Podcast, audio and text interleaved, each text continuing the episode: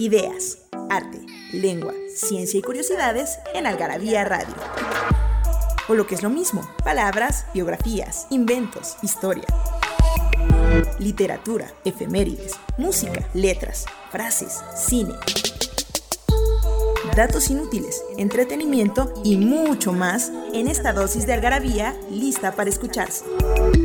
Algarabía Radio. Nostalgia en pequeñas dosis. Algarabía para recordar.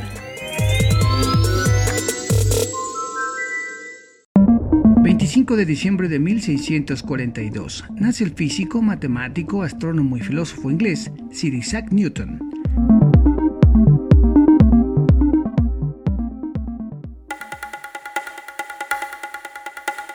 Hola amigos de Algarabía Radio, ¿cómo están? Me da muchísimo gusto saludarlos y decirles que estamos muy contentos de que este podcast cada vez lo oiga más gente. 12 mil personas bajan cada uno de nuestros podcasts y estamos muy contentos. Están en iTunes, los pueden bajar en iTunes o bajen su aplicación de podcast, ahí la pueden tener a la mano o entre en nuestra página algarabía.com slash radio. Y hoy estoy de manteles largos porque tengo a mi gran amigo Alfonso Martínez Córdoba delante de mí. ¿Cómo estás, Alfonso? Pilar, con el gusto de que me hayas invitado. Yo lo conozco hace muchos años cuando él tenía otros este, asuntos y vivía aquí en la Ciudad de México. Estamos transmitiendo a través de Código Ciudad de México y está Daniel El Moral atrás de los, de los controles. Está también Paula, Paula Salazar de Algarabía con nosotros. Pero eh, lo conocí hace tiempo acá y ahora pues estás en Oaxaca hace un tiempo, ¿verdad? Sí, ya llevo dos años. Dos años conociendo el precioso estado de Oaxaca. Bueno, en realidad tres. Dos en el cargo y el previo. Y el previo que siempre es importante. Así es. Y se nos ocurrió porque queremos, este, creo que es un tema que siempre está en boga. Cuando éramos chicos el mezcal, yo, por lo menos cuando yo era chica, el mezcal era desconocido para las personas. No lo vendían en ninguna vinatería. eh, ninguna persona, por ejemplo, mi papá eh, tomaba jaiboles, tomaba vino, tomaba, podría llegar a haber tomado, no, lo tomaba una cuba, pero nunca un mezcal. O sea, el mezcal era una, una bebida totalmente eh, exótica o más bien pintoresca, más como del campo, más de cuando ibas a un a, Oaxaca o ibas a un rancho o ibas. De pronto el mezcal se volvió trending topic, ¿no? Realmente es un esfuerzo muy grande que han hecho los mezcaleros de Oaxaca, el mezcal es de Oaxaca, pero que yo diría que esto no tiene más de 15 años, máximo 20, que en realidad el mezcal logró pasar de ser una bebida muy consumida en Oaxaca, por supuesto que tú comprabas, recordarás, el mercado 20 de noviembre, Sí. este, tu- Esas- tu, esas- tu ollita de barro ollita de barro. negro con su corcho tapadito, que es el mezcal. que ¿Todavía lo hay? Decía recuerdo de Oaxaca, ¿no? Exacto. Y Este- que muchos teníamos en nuestras casas. ¿no? Exactamente. Pero ahora ha pasado, como tú lo dices, a ser pues la bebida de moda. Nosotros decimos que es, en realidad el mezcal es la cultura líquida de México. ¿Por qué? Porque la verdad es que es la, la- bebida espirituosa que encierra más tradición, por un lado, y además un trabajo profundamente artesanal. Eh, no, no tiene comparación más que quizá con, con los vinos mexicanos que hacen en el Valle de Guadalupe, que también tienen Este, más o eh, menos este mismo tiempo de, de estar de moda. Y tiene una razón particular la diferencia entre el mezcal y el tequila, porque aunque son ambos destilados de agave, por supuesto está el bacanora, está el sotol, Está la, raicilla. la raicilla, exactamente. El mezcal tiene la particularidad de que, para empezar, por ejemplo, respecto del, mm, del tequila, el tequila solamente se hace con, con agave azul. Eh, y el, el mezcal se hace pues de más de 38 especies distintas de agave.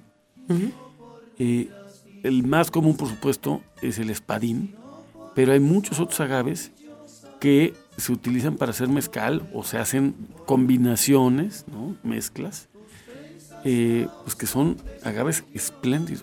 Oye, cuando dices espadín, te estás refiriendo al tipo de agave, ese no al lugar, no al lugar donde está el agave, porque de repente No. dicen, usted quiere un mezcal, la gente, la gente tenemos todo confundido. Entre mezcal de pechuga no sabemos a qué se refiere con pechuga. Cuando te dicen mezcal de Tobalá, piensas que es del pueblo de Tobalá, no sé, ahí si hay una denominación de origen o no la hay. Este, un poco que nos platiques un poco de eso. Sí, mira, te decía, finalmente el, tequila, como decíamos, y el mezcal, ambos son destilados de agave. La diferencia es que en el caso del tequila solo es de un tipo de agave. Por eso aquí en el, en el mezcal, particularmente el mezcal que se produce en Oaxaca, hay tanta riqueza y hay que conocerlo para saber cuál te gusta. ¿no? Y tiene además, pues científicamente está comprobado que los, los agaves con los que se hace el mezcal, particularmente aquellos que son los agaves silvestres, yo te decía, el más común, pues por supuesto es el espadín. Que es por su forma, ¿no? Lo de espadín, ¿no? Exactamente, Es parecen, parecen espaditas. Espaditas, de- sí. de- digamos, la forma del, del agave. Y de hecho en eso se diferencian y muchos de los nombres de, los tipos de agave tienen que ver con eso, con la forma en cómo es el agave. ¿no? El, el- el agave barril, pues sí parece un poco un barril, ¿no? Este, El de pechuga es porque es de, la una, de una parte del me- de la de la no, de la penca o no? no, No necesariamente. No necesariamente. El, el, em, te decía, bueno, primero tiene que ver, en el, en el mezcal hay muchas cosas que determinan el sabor que tú vas a tener. En un caso es, el primero pues es de qué agave es, ¿no? Entonces te decía, hay como 38. Ahí, pues los más comunes es el tobalá, como tú decías, el mexicano, el barril, el tepestate, el quiche, El el, biquiche, ¿no? Que son, digamos, de los más comerciales que hay. En el caso del espadín, tarda en promedio unos cuatro años en crecer el agave, en madurar. Pero el resto de los agaves, que se llaman agaves silve- silvestres, son agaves que crecen por sí solos en la orografía de Oaxaca, porque tú sabes que Oaxaca tiene grandísimas montañas y montes, bueno. todo su estado. Entonces es una condición propicia para todas las agaváceas. ¿Cuántos municipios tiene? 570 municipios en impresionante. Oaxaca, Una vez en publicamos en regiones. Algarabía, es impactante. En las ocho regiones, sí. Entonces, primero, pues el, el- el sabor de un mezcal te lo va a determinar te digo, el tipo del agave. En estos agaves lo que pasa es que evidentemente los silvestres tardan mucho más años en crecer. Entonces, por ejemplo, hay unos que tardan 10, 15, 20, 25, 30 años. Entonces, y además algunos de estos especies silvestres, por cada kilo de, de agave, hay unos que dan mucho menos destilado que otros. Entonces, por eso, el, el mezcal, para empezar, pues tiene un rendimiento, los que son, los que son particularmente los silvestres, mucho menor a los agaves con los que se hace el tequila. Pero la verdad es que también son es azúcares mucho más finas. O sea, Sí. la diferencia, digo, no, evidentemente, pues a mí sí me toca hablar, evidentemente, bien del mezcal, primero porque me gusta, pero también porque está científicamente comprobado que las azúcares de estos, De, estas, de, estos agaves de estos agaves, de, de estos- esta, de esta tierra, digamos, son diferentes. son el, el metabolismo los procesa de manera mucho más rápida. Entonces, por eso, tú puedes consumir mezcal y mientras tomes tu vasito de agua al lado, No nada más, te hidratas, al día siguiente No pasa nada. no pasa nada. Oye, vamos a hacer un corte para que nos sigas platicando del, del mezcal. Y yo eh, les digo que después del corte les vamos a dar 30 paquetes de algarabía a las personas que nos contesten la trivia de cada, de cada programa, como ustedes lo saben. Entonces, voy, vamos a un corte y volvemos. Esto es Algarabía Radio. Estamos hablando del mezcal. Yo siempre vivo y nunca muero.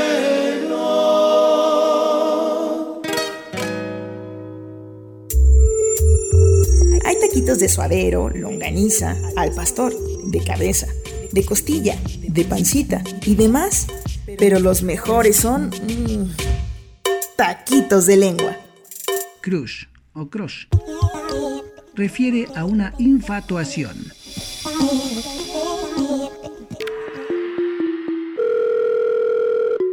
¿No sabes dónde saciar tu algarabía adicción? En Algarabía Shop conviven todas nuestras publicaciones, objetos y mini almanaques de los creadores de Algarabía y el Chingonario. Algarabía Shop. Palabras para llevar. www.algarabíashop.com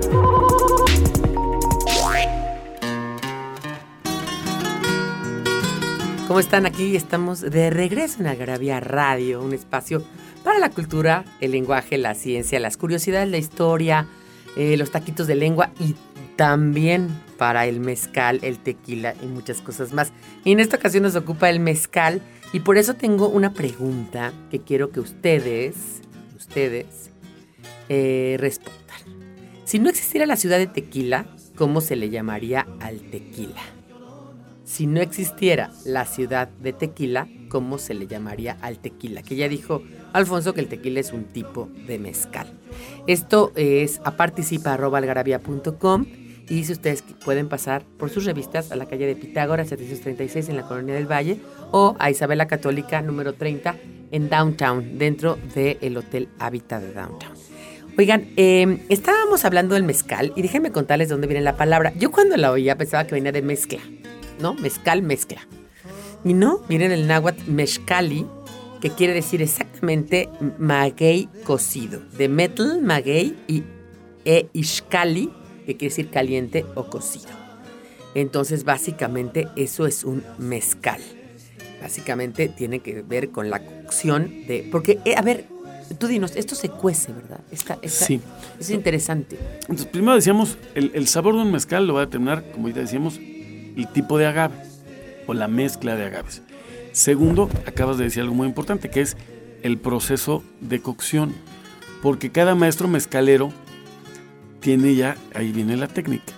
Y en eso te decía que se parece el vino mexicano al mezcal de Oaxaca particularmente, porque hay muchos productores.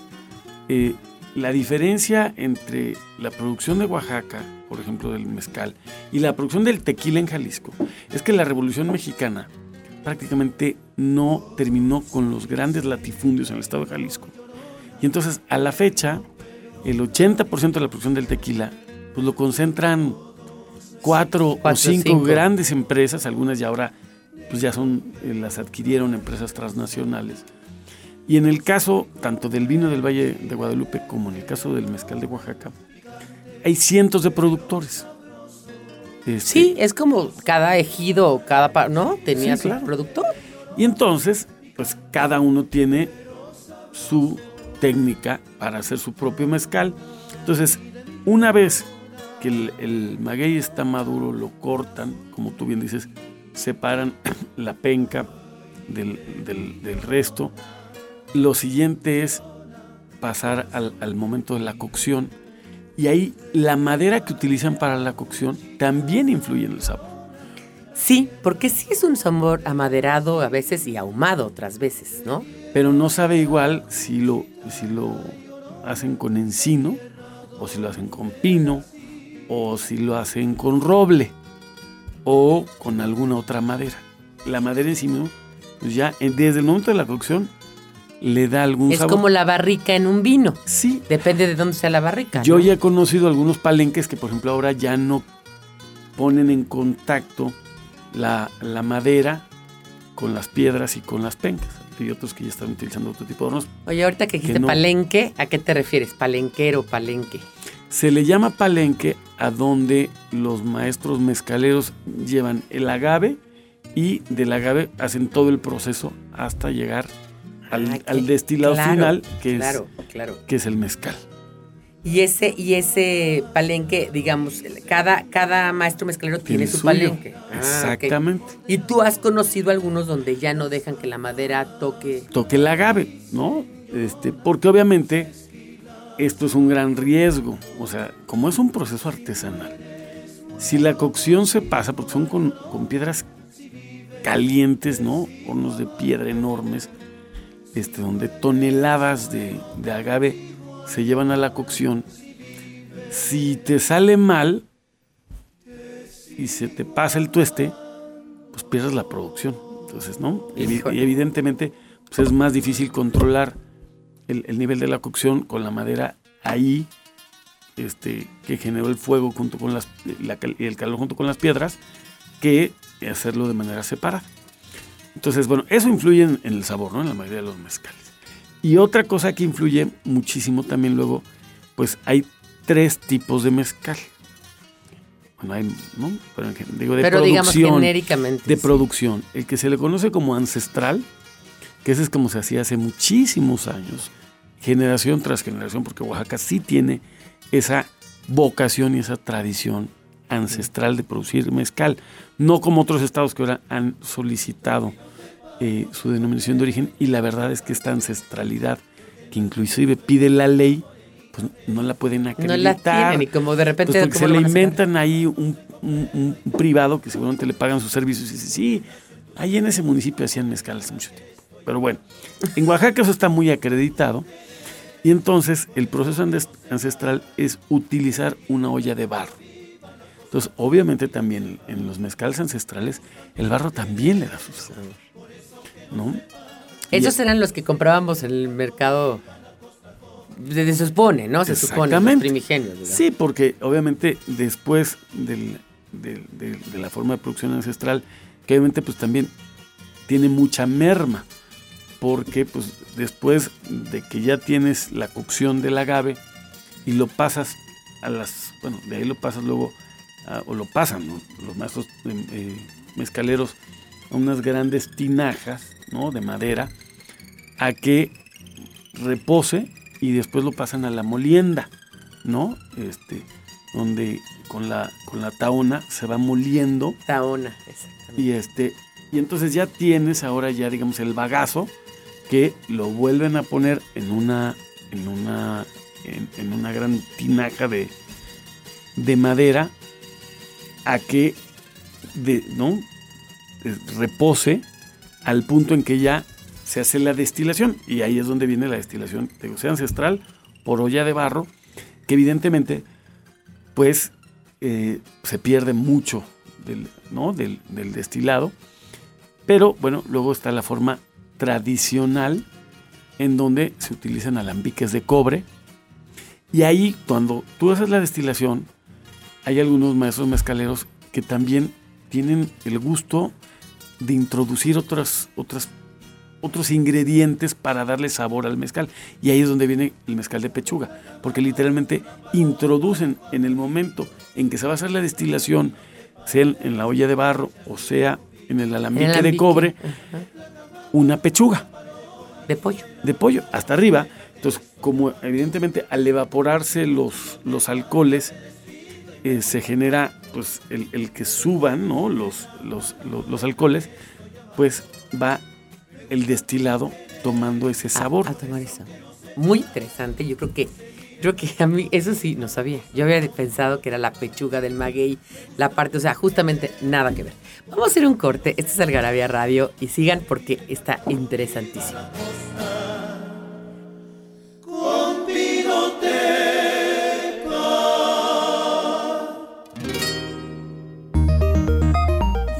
Que hablan de lo que todos hablan, pero nadie escribe. Algarabía Libros. La vida es como una paleta helada. Chupes o no chupes, se acaba. Para beber mejor, destilados a fondo. Fernando Montes de Oca, Sicilia. Algarabía Niños. Escucha Algarabía Niños Radio los sábados cada 15 días. Síguenos en www.algarabianinos.com. Me voy a guarachar. En Algarabía Radio queremos saber lo que piensas. Encuéntranos en Twitter como arroba algarabía y en Facebook e Instagram como revista algarabía.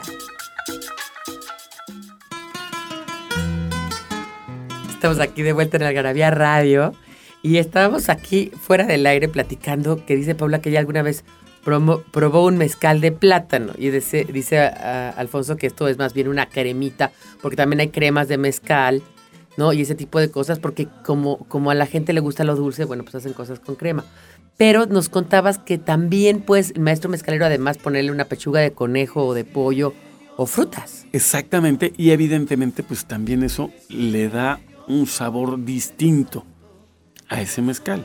Fíjate que el mezcal tiene una cosa que no tiene el tequila, desde mi punto de vista. A mí me gustan los dos. Pero, pero me gusta más el mezcal porque tiene una cosa que te muerde la lengua. O sea, cuando tú tomas mezcal, sientes que de verdad estás... Dicen que el mezcal hay que tomarlo a besos. Porque no es, no es como se lo imaginan los gringos que siempre se toman las cosas así de shot. No, no, no. Es tomarlo como poquito a poquito y ver cómo te pasa, ¿no? Y, y lo vas sintiendo. Y lo vas.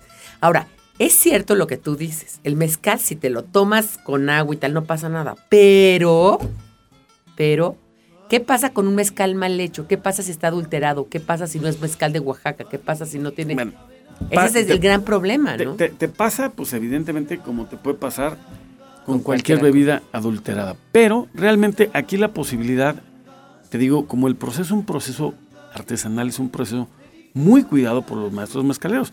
Decía, y el tercer tipo de mezcal ya es el mezcal industrial, del cual realmente es no pasa del 10 o el 20% de la producción de mezcal, ¿Ese que es industrial. ¿Cuál sería, por ejemplo, el que vena, ve- El veneva, 400 conejos, por ejemplo.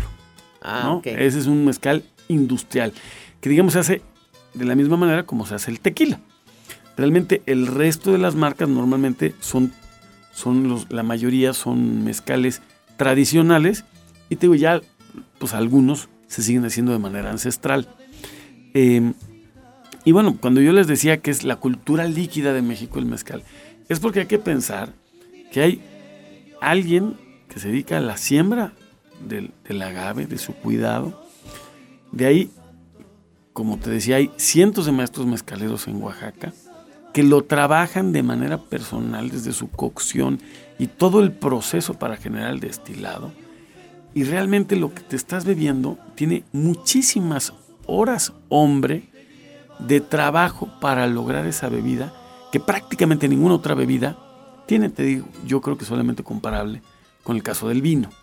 Y, te- y- y- y antes del corte decíamos que, bueno, pues, no hubo ese, es en, el- en el- la Revolución Mexicana, dejaron grandes extensiones y latifundios en Jalisco, y Oaxaca por su propia orografía Entonces, no, no, se, no se les da el, no, no se da el, el- el latifundio, pues porque la orografía no permite grandes extensiones. permite, ¿no? Hectáreas, hectáreas, hectáreas. hectáreas. Entonces, los maestros mezcaleros normalmente pues tienen una, dos, tres, cuatro, cinco hectáreas, ¿no?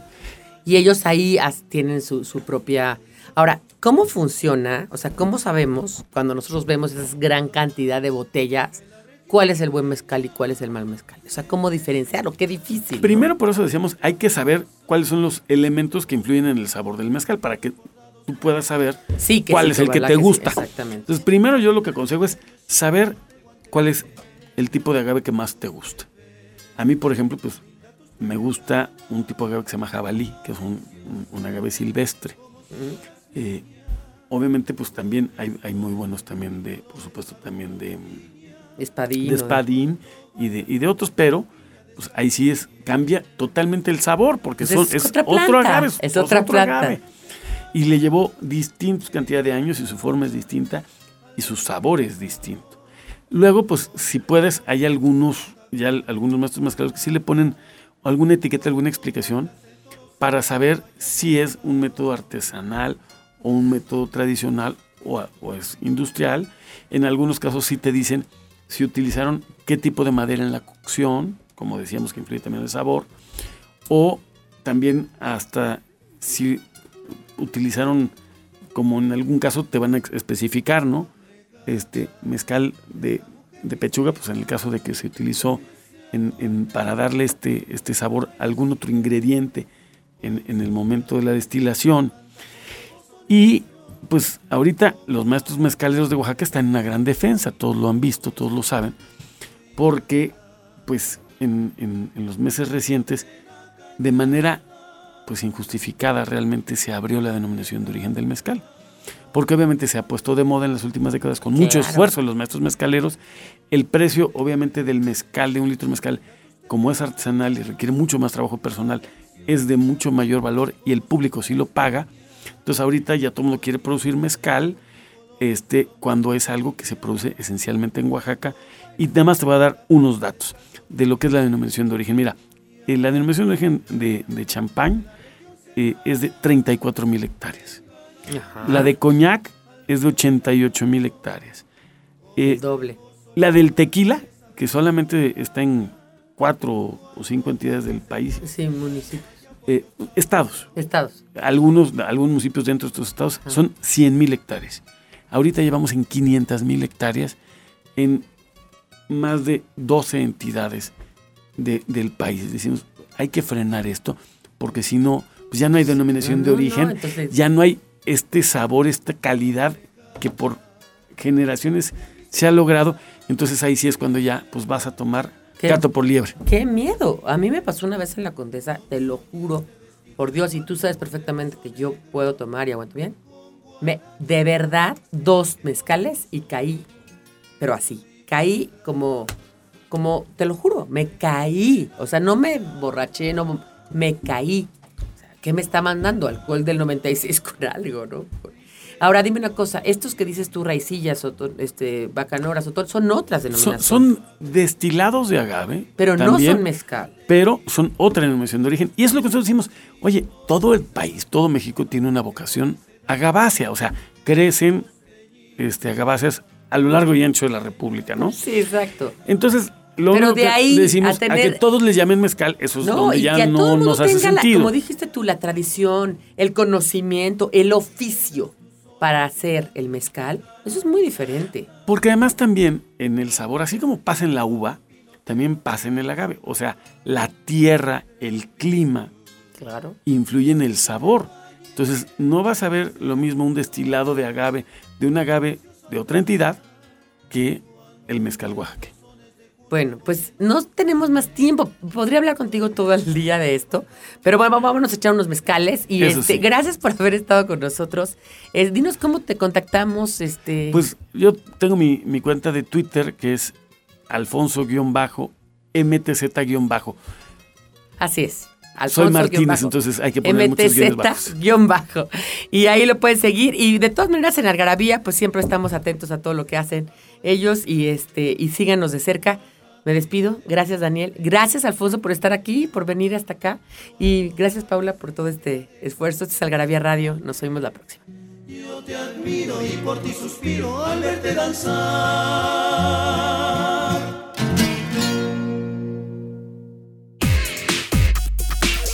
Frases de película.